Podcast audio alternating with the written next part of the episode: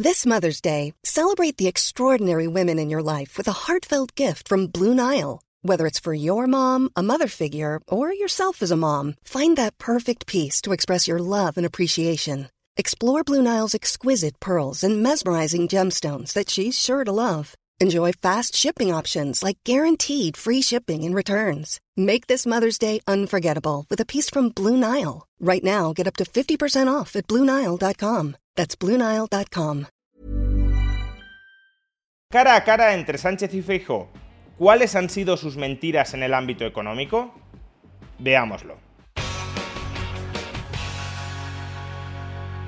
Ayer el presidente del gobierno, Pedro Sánchez, y el líder de la oposición, Alberto Núñez Feijóo, mantuvieron el único cara a cara en el que se van a enfrentar durante la campaña electoral que nos conducirá a las venideras elecciones del 23 de julio. La primera parte de este cara a cara fue un bloque económico durante el cual ambos contendientes, tanto Sánchez como Feijóo, realizaron una serie de afirmaciones y dieron una serie de datos que fueron calificados como mentiras por la otra parte. Pues bien, en este vídeo vamos a analizar cada una de las mentiras que soltaron tanto Sánchez como Feijóo dentro del bloque económico. Empezamos. Lo que ha ocurrido con el crecimiento económico es que España está multiplicando por cuatro en unas circunstancias adversas muy complicadas, con la guerra de Ucrania, por cuatro estamos multiplicando el crecimiento económico. En este extracto, Pedro Sánchez está rescatando su famoso eslogan de que la economía española va como una moto. ¿Y por qué dice Pedro Sánchez que la economía española va como una moto? Pues porque ahora mismo estamos creciendo cuatro veces más que la media de la eurozona. La eurozona está creciendo alrededor del 0,5%, mientras que España en los últimos trimestres está creciendo alrededor del 2%. Sin embargo, y como ya explicamos en el vídeo que dedicamos a esta cuestión, lo que está obviando Pedro Sánchez es que durante los últimos años España ha crecido mucho menos que la eurozona. Si comparamos el último trimestre de 2019, antes de la pandemia, con el primer trimestre de 2023, lo que comprobaremos es que España a duras penas ha conseguido recuperar su PIB prepandemia. Somos el país cuyo PIB ha aumentado más lentamente, solo por delante de República Checa y Alemania todos los otros países de Europa han crecido más 2019-2023 que España. Por tanto, Pedro Sánchez está sacando pecho y hasta cierto punto es comprensible y legítimo de que durante los últimos trimestres la economía española ha ido bien, ha ido mejor que la del resto de Europa, sin embargo, está soslayando, se está olvidando, está omitiendo que durante los últimos años lo ha hecho bastante peor. Y eso es justamente lo que intenta recordarle en su réplica Alberto Núñez Feijóo. Desde que usted llegó al gobierno en el año 2019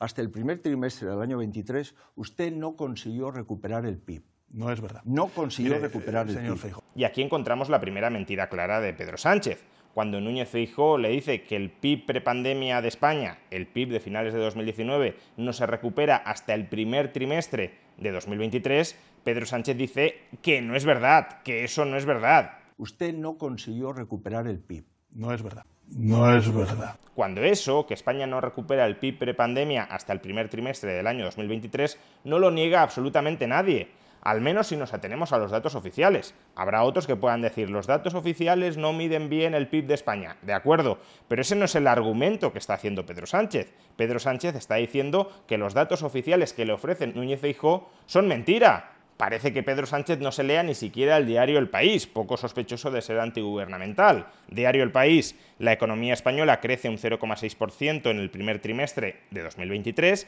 y recupera el nivel prepandemia. El INE revisa una décima al alza el avance del PIB de inicios de 2023 y el de los últimos tres meses de 2022. Por tanto, aquí Pedro Sánchez está mintiendo. Le podría decir Pedro Sánchez a Núñez Feijóo que no se fije en los últimos años, que se fije en los últimos trimestres y que en los últimos trimestres España lo está haciendo en términos de PIB mejor que la Unión Europea. De acuerdo, ese podría ser un argumento legítimo. Lo que no es, desde luego, legítimo es mentir diciendo que no es verdad que, de acuerdo con el INE, hayamos recuperado el PIB prepandemia solo en el primer trimestre del año 2023, cuando todos los demás países europeos, a excepción de República Checa y Alemania por una recaída en recesión de su PIB, lo recuperaron bastante antes. Por cierto, y solo como comentario adicional al capítulo del PIB, Sánchez se puso tan nervioso en este momento que incluso llegó a decir la burrada de que España ha multiplicado por cuatro su PIB. No que el ritmo al que esté creciendo ahora mismo el PIB de España sea cuatro veces la de la media europea, sino que durante su gobierno hemos multiplicado por cuatro el PIB de España. A ver, usted ha venido a decir que la economía española está estancada, que está en declive.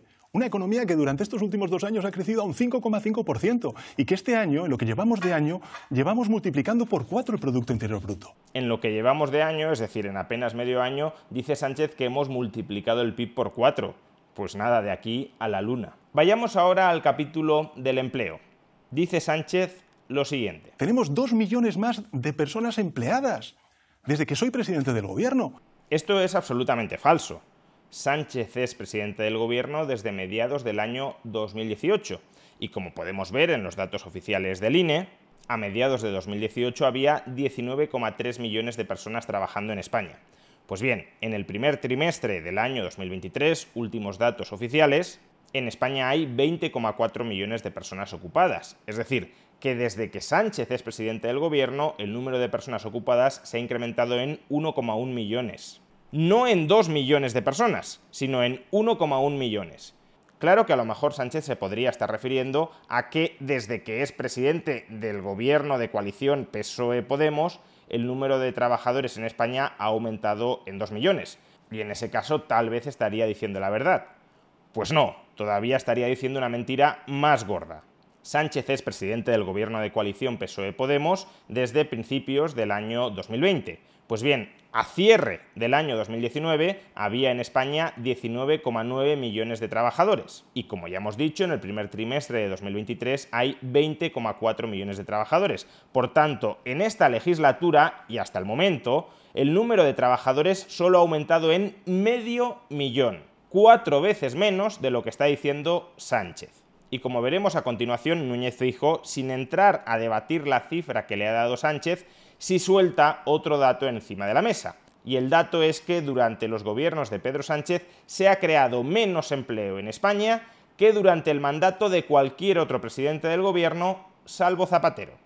Usted ha sido el tercer presidente del Gobierno de España que menos empleo ha creado. No es cierto. Ha creado más empleo el presidente Rajoy, ha creado más empleo el presidente Aznar, solo le ha ganado usted al presidente Zapatero. No es verdad. ¿Tiene razón Feijó? Pues a medias. Como ya hemos dicho, desde mediados del año 2018, que es cuando Sánchez accede por primera vez a la presidencia del Gobierno, se han creado en España 1,1 millones de puestos de trabajo. Pues bien, durante el mandato de Mariano Rajoy se crearon en España 1,2 millones de puestos de trabajo y durante los de Aznar y los de Felipe González bastantes más. Por tanto, si nos atenemos a estos datos, sí es cierto que la economía española bajo el gobierno de Sánchez ha creado menos empleo que bajo cualquier otro presidente del gobierno salvo Zapatero. Ahora bien, ¿dónde está la trampa de este dato?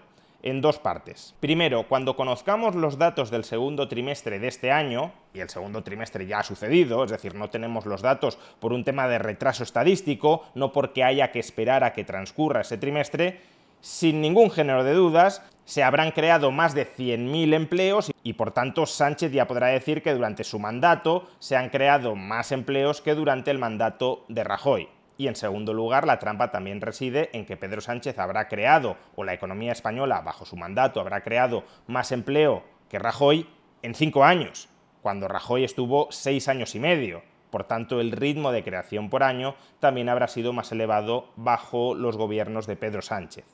Ahora bien, también conviene matizar este último dato.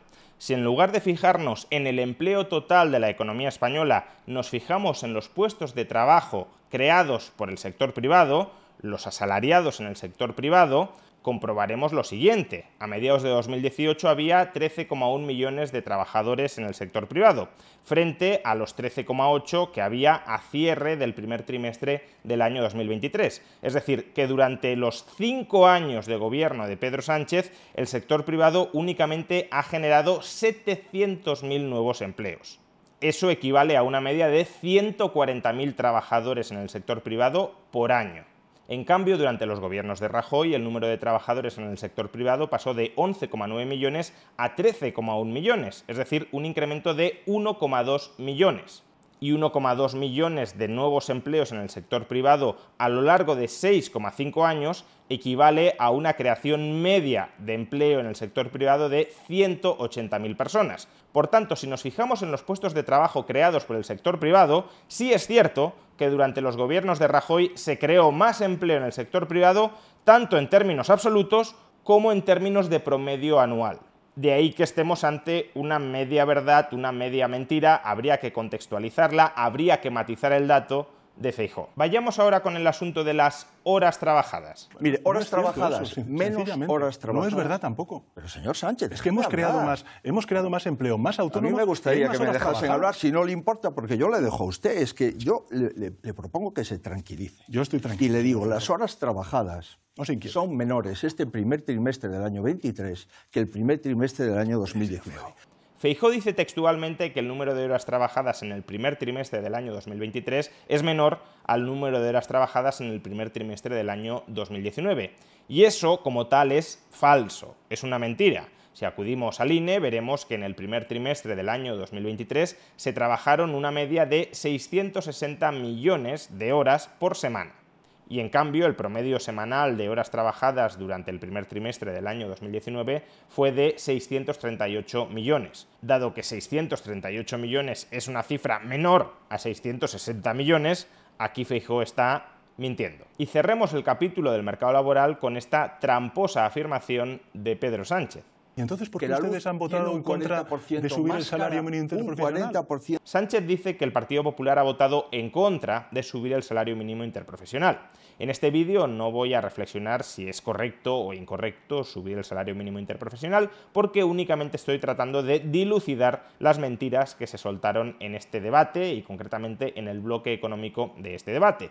Y respecto a esto, Sánchez está mintiendo. ¿Por qué? Pues porque la subida del salario mínimo interprofesional no se vota en el Congreso. Es una decisión que toma el Gobierno. Por tanto, el Partido Popular se podrá haber opuesto intelectualmente a la subida del salario mínimo, que tampoco. Pero desde luego no ha votado, no ha podido votar en ningún lugar en contra.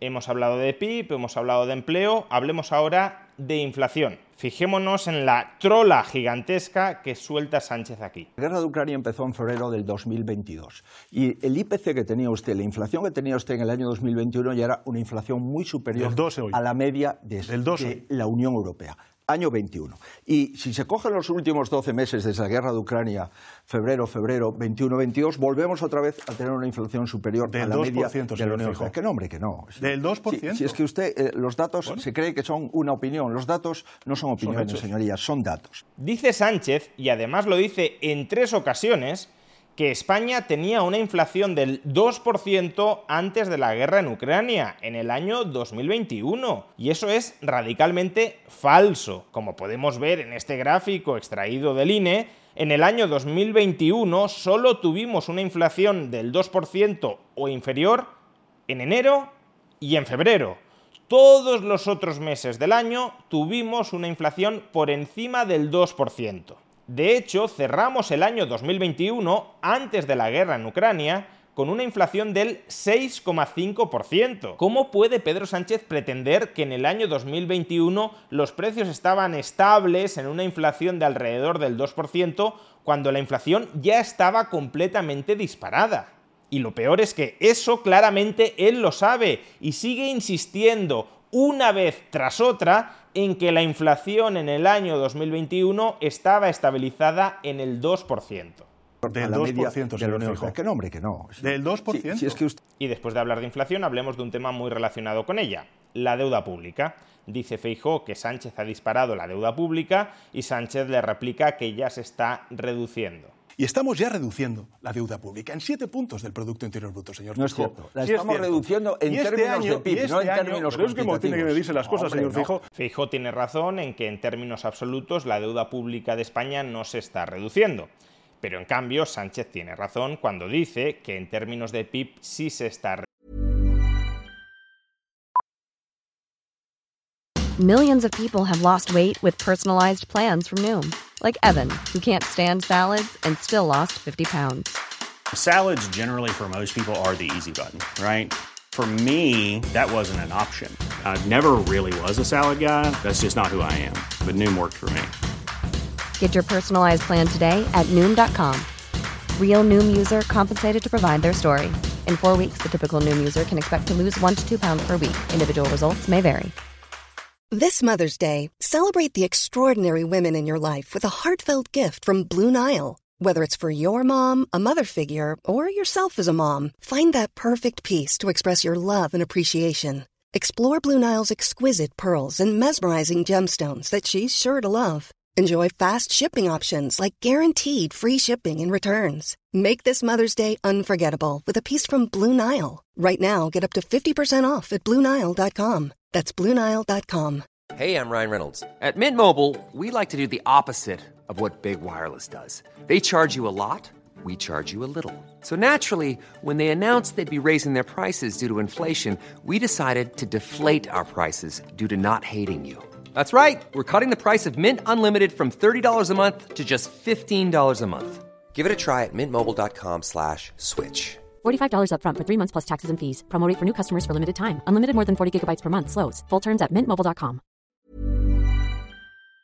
Reduciendo. Y es más correcto medir la deuda pública en términos de PIB que en términos absolutos. Por tanto, la afirmación de Sánchez tiene aparentemente más de verdad que la de Feijó. Desde el primer trimestre del año 2021, el peso de la deuda pública española sobre el PIB ha pasado del 125% al 113%, por tanto, una reducción de 12 puntos. Ahora bien, no nos dejemos engañar, no nos dejemos confundir con la magnitud de esta reducción.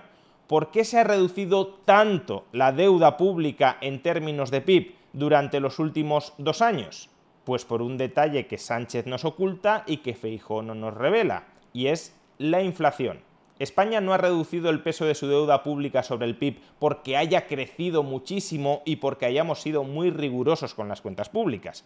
España ha reducido el peso de la deuda pública sobre el PIB gracias exclusivamente a la inflación. Si los precios en 2021, 2022 y lo que llevamos de 2023 se hubiesen mantenido estables, si no hubiese habido inflación, la deuda pública de España sobre el PIB seguiría hoy anclada en el 125%. No habríamos reducido nada el peso de la deuda pública sobre el PIB. ¿Y esto por qué es relevante? Pues porque tenemos un problema de deuda muy serio. Si en el futuro la inflación no nos sigue golpeando tan fuerte como nos ha golpeado durante los últimos años, nos va a costar muchísimo reducir el peso de la deuda pública sobre el PIB. Sánchez da a entender que este problema ya está arreglado porque con el ritmo vertiginoso al que estamos reduciendo la deuda pública, en pocos años la habremos liquidado y nada más alejado de la realidad. Por tanto, sí, el peso de la deuda pública en el PIB ha caído, pero ha caído no por nada que haya hecho el gobierno Sánchez, sino por la inflación, que no solo ha empobrecido a los ciudadanos, sino que también ha diluido el coste real de la deuda pública. Hablemos ahora de electricidad. Feijóo dice que la Unión Europea derogará la excepción ibérica y que lo hará porque España está pagando precios de la electricidad más altos que el resto de Europa. Pues mire, la excepción ibérica no la voy a derogar yo la va a derogar la Unión Europea. ¿Qué dice? Sí, sí, tome nota. Mire, no, no se ría. Es que en España ha subido la luz un 40% y estamos pagando un 20% más que en la Unión Europea. Primero, la excepción ibérica es una medida excepcional. Es una medida que concluye a finales de este año. E imagino que es eso a lo que se está refiriendo Fijo cuando señala que será la Unión Europea quien derogue la excepción ibérica, porque no la va a renovar para el año 2024 y por tanto va a decaer. Ahora bien, la Unión Europea no derogará la excepción ibérica porque España esté pagando precios de la electricidad más altos que el resto de Europa. La inmensa mayoría de análisis coinciden en que la excepción ibérica durante el último año ha contribuido a abaratar los precios de la electricidad en España. Ese no es el problema. El problema es que, como ya hemos explicado en otras ocasiones, la excepción ibérica distorsiona el funcionamiento del mercado eléctrico y desincentiva la inversión eléctrica en las fuentes generadoras más eficientes. Y por eso es por lo que a la Unión Europea no le gusta la excepción ibérica, no porque no haya abaratado a corto plazo los precios de la electricidad en España, que sí lo ha hecho, aunque también es cierto que el precio conjunto de la electricidad en España es más alto en España que en el resto de Europa. No el coste de generación de la electricidad, que es lo que ha abaratado la excepción ibérica, sino el conjunto de la factura es más alto en España que en la media de la Unión Europea. Pero en cualquier caso, la Unión Europea no quiere abrogar la excepción ibérica porque encarezca a corto plazo los precios de la electricidad, sino porque coloca al sector eléctrico en una situación de insostenibilidad en el largo plazo. Y continuemos con otras mentiras sobre la Unión Europea, y más en concreto los peajes que hemos pactado con la Unión Europea que comiencen a pagarse en España a partir del año que viene. Quiero hablar de recortes. Sí, mire, este mapa es verdad. Usted va a cobrar todas las autovías de España? ¿Usted va a pasar las autovías gratuitas a las autovías de peaje? ¿Sí o no? Usted sabe, como presidente de la Junta de Galicia, que hemos liberalizado peajes en, en Galicia. Pero fíjese. Es verdaderamente asombroso que Sánchez nos esté mintiendo en esto. Si acudimos al Plan de Recuperación, Transformación y Resiliencia, al contrato que ha suscrito el Reino de España con la Unión Europea para recibir los fondos Next Generation, si acudimos a este plan y concretamente al componente 1, Plan de Choque de Movilidad Sostenible, Segura y Conectada en Entornos Urbanos y Metropolitanos, comprobaremos en el apartado C1.R2 que España se ha comprometido a aprobar una ley de movilidad y financiación del transporte. Y parte del contenido de esta ley, nos lo especifica el propio documento, será el siguiente. En particular, esta ley también prevé la posible articulación de un mecanismo de pago por el uso de carreteras estatales que podría implantarse a partir del año 2024, buscando un acuerdo social y político, lo que supone avanzar hacia la internalización de los costes externos del transporte bajo el principio del cobro al usuario, usuario pagador, y también del principio de quien contamina paga. Y a su vez, más adelante también podemos leer. En concreto, se prevé establecer un sistema de pago por uso en la red de carreteras del Estado que puede ser ampliable al resto de vías, esta reforma introduce en España los principios el que contamina paga y el que usa paga. Así se dota al sistema de un mecanismo para garantizar su sostenibilidad financiera en materia de costes de conservación y mantenimiento de las infraestructuras viarias, y se introducen incentivos a los vehículos más sostenibles y eficientes. La implantación efectiva de este mecanismo de pago por uso se podría realizar en el año 2024. De acuerdo con la experiencia internacional, de dos a tres años es el tiempo mínimo necesario para desarrollar los instrumentos normativos y crear la estructura precisa para implantar un sistema de pago por uso a nivel nacional. ¿Cómo puede decir Sánchez que no ha acordado esto con la Unión Europea? Y cuidado, no lo niega solo una vez, que podría ser un traspiés, sino dos veces, porque más tarde Núñez Feijóo se lo vuelve a recordar y Sánchez lo vuelve a negar. Mira una cosa, me ha dicho usted que lo de los peajes es mentira. Es mentira. Es mentira, muy bien. Entonces, usted, porque ha entregado a la Unión Europea el 27 de abril del 21 su propuesta de hitos de cumplimiento económico, mire, ¿por qué la Unión Europea le contesta y le dice la creación de un mecanismo de pago por el uso de las carreteras del Estado que comenzará a funcionar el hecho a partir es que hemos liberalizado del 2024? autopistas señor, de señor, señor, Pero bueno, en todo caso, no le mienta usted a no los parece españoles. que puedo ¿Cómo puede decir que aquello que ha acordado con la Unión Europea es mentira? Ahora bien, cuidado, Núñez Feijóo tampoco nos está diciendo toda la verdad, porque uno parecería entender que si gobierna Núñez Feijóo, este sistema de peajes no se va a implantar en el año 2024. Y claro que se va a implantar porque es un compromiso del Reino de España con la Unión Europea. Por tanto, esto ya no es reversible y por tanto Núñez Feijóo, si llega a la Moncloa, implantará este sistema de peajes que le está afeando a Pedro Sánchez. Es verdad que lo ha pactado Pedro Sánchez, pero él lo ejecutará. Y terminamos este análisis de las mentiras económicas de Sánchez y de Feijóo con el tema de las pensiones. Primero, Feijó le recuerda a Sánchez que el PSOE de José Luis Rodríguez Zapatero, siendo además diputado en el Congreso de los Diputados Pedro Sánchez, congeló las pensiones en mayo del año 2010.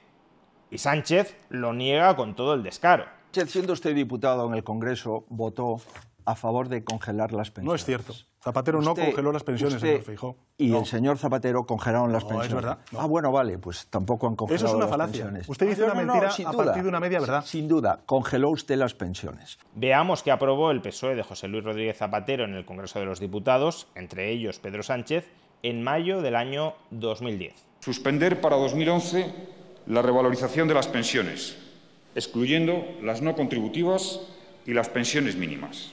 Bastante claro, ¿no? Pues bien, si acudimos a la siguiente tabla, elaborada por comisiones obreras, poco sospechosa de ser anti-PSOE, comprobaremos que, según comisiones obreras, en el año 2011 las pensiones contributivas se revalorizaron un 0%. a pesar de que durante ese año la inflación fue del 2,9%.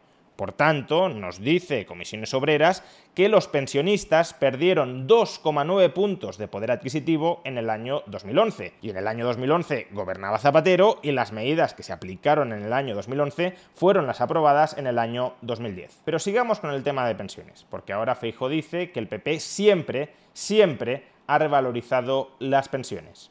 Nosotros siempre, siempre, siempre hemos revalorizado las pensiones, siempre, y lo vamos a seguir haciendo.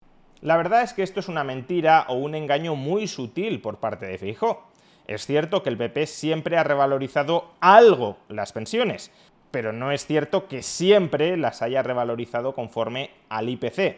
De nuevo, no estoy entrando en el debate de si hay que revalorizar las pensiones conforme al IPC o no. Personalmente creo que no, pero no es este el tema que nos ocupa. Lo que nos ocupa es si Feijó o Sánchez dicen o no la verdad. Y aquí Feijó está dando a entender que el PP siempre ha revalorizado las pensiones conforme al IPC, aunque no dice, es verdad, conforme al IPC, sino simplemente dice ha revalorizado las pensiones, y lo cierto es que durante la legislatura de Mariano Rajoy las pensiones se desindexaron del IPC, las pensiones, por ley, solo se revalorizaban un 0,25% al año con independencia de cuál fuera el IPC. Por tanto, sí, todos los años se ha revalorizado algo, pero hubo años en los que se revalorizaron por debajo del IPC. Ahora bien, sí es cierto, y como ya explicamos con detalle en un vídeo anterior, que si miramos el conjunto de la legislatura de Mariano Rajoy, y a pesar de esta ley que desindexa las pensiones del IPC, en el conjunto de la legislatura las pensiones sí se revalorizaron conforme al IPC,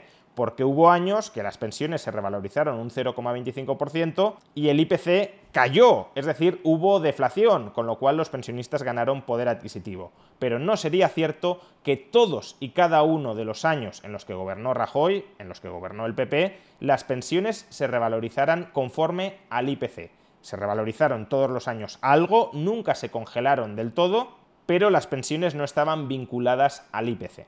Y concluyamos con este extracto que creo que es bastante sintomático de gran parte del tono del debate. Los dos candidatos acusándose mutuamente de mentir cuando los dos candidatos están diciendo medias verdades para en cierto modo confundir al auditorio, pero que no les puedan acusar como tal de mentir. Por eso el compromiso que tenemos como partido es revalorizar las pensiones de acuerdo con el IPC. Recuerde que votamos a favor. Se ha votado en contra. Ay, Dios mío. Señor Sánchez, ¿qué le pasa pero, pero, si, se lo digo con absoluto... pero si ¿qué le pasa? Señor Feijóo, ustedes señor Sánchez, se han opuesto sistemáticamente hemos votado a, favor del incremento de las pensiones. ¿Dónde está el truco? Pues el truco está en que el PP, dentro de la comisión parlamentaria del Pacto de Toledo, el PP, dentro de esa comisión, sí votó a favor de revalorizar las pensiones conforme al IPC. Es decir, que el PP se manifestó parlamentariamente de acuerdo con que las pensiones estén indexadas al IPC. Sin embargo, cuando se aprueba la ley de la reforma de las pensiones, que entre muchas otras medidas contiene la de revalorizar las pensiones al IPC, el Partido Popular vota en contra. ¿Significa esto que el Partido Popular vota en contra de esta ley porque se revalorizaran las pensiones conforme al IPC? No necesariamente. Pudo votar en contra de esta ley por otras razones. Y ahí es donde se agarra Pedro Sánchez para decir que el PP votó en contra de la revalorización de las pensiones según el IPC. Pero claro, Feijóo le recuerda que en el Pacto de Toledo, que en el Pacto de Toledo no se aprueba nada como tal, meramente es una declaración de intenciones, que en el Pacto de Toledo, dentro del Congreso, el Partido Popular sí apoyó que se regulara por ley la revalorización de las pensiones conforme al IPC. En cierta manera los dos están diciendo la verdad, pero también en cierta manera los dos están mintiendo. Como vemos, un bloque económico plagado de mentiras por ambas partes, más probablemente por el lado de Pedro Sánchez, pero también he de decir que las mentiras de Pedro Sánchez son más chuscas, son más cutres, es simplemente negar los datos. En cambio, las mentiras de Feijó generalmente son más sutiles. Para mi sorpresa, Feijó es un mentiroso más hábil que Pedro Sánchez porque coloca mensajes en el auditorio que no son ciertos, pero que sí pueden llegar a conectarse con datos que son ciertos. Y por tanto, Feijó en muchos casos se puede llegar a cubrir las espaldas diciendo que él no está mintiendo. Cuando en el caso de Sánchez esto no sucede. Sánchez literalmente se ha inventado muchos datos sin ningún tipo de justificación. salvo acaso, claro, la justificación de que ni Sánchez ni Feijóo han mentido a lo largo de todo el debate porque simplemente han cambiado de opinión.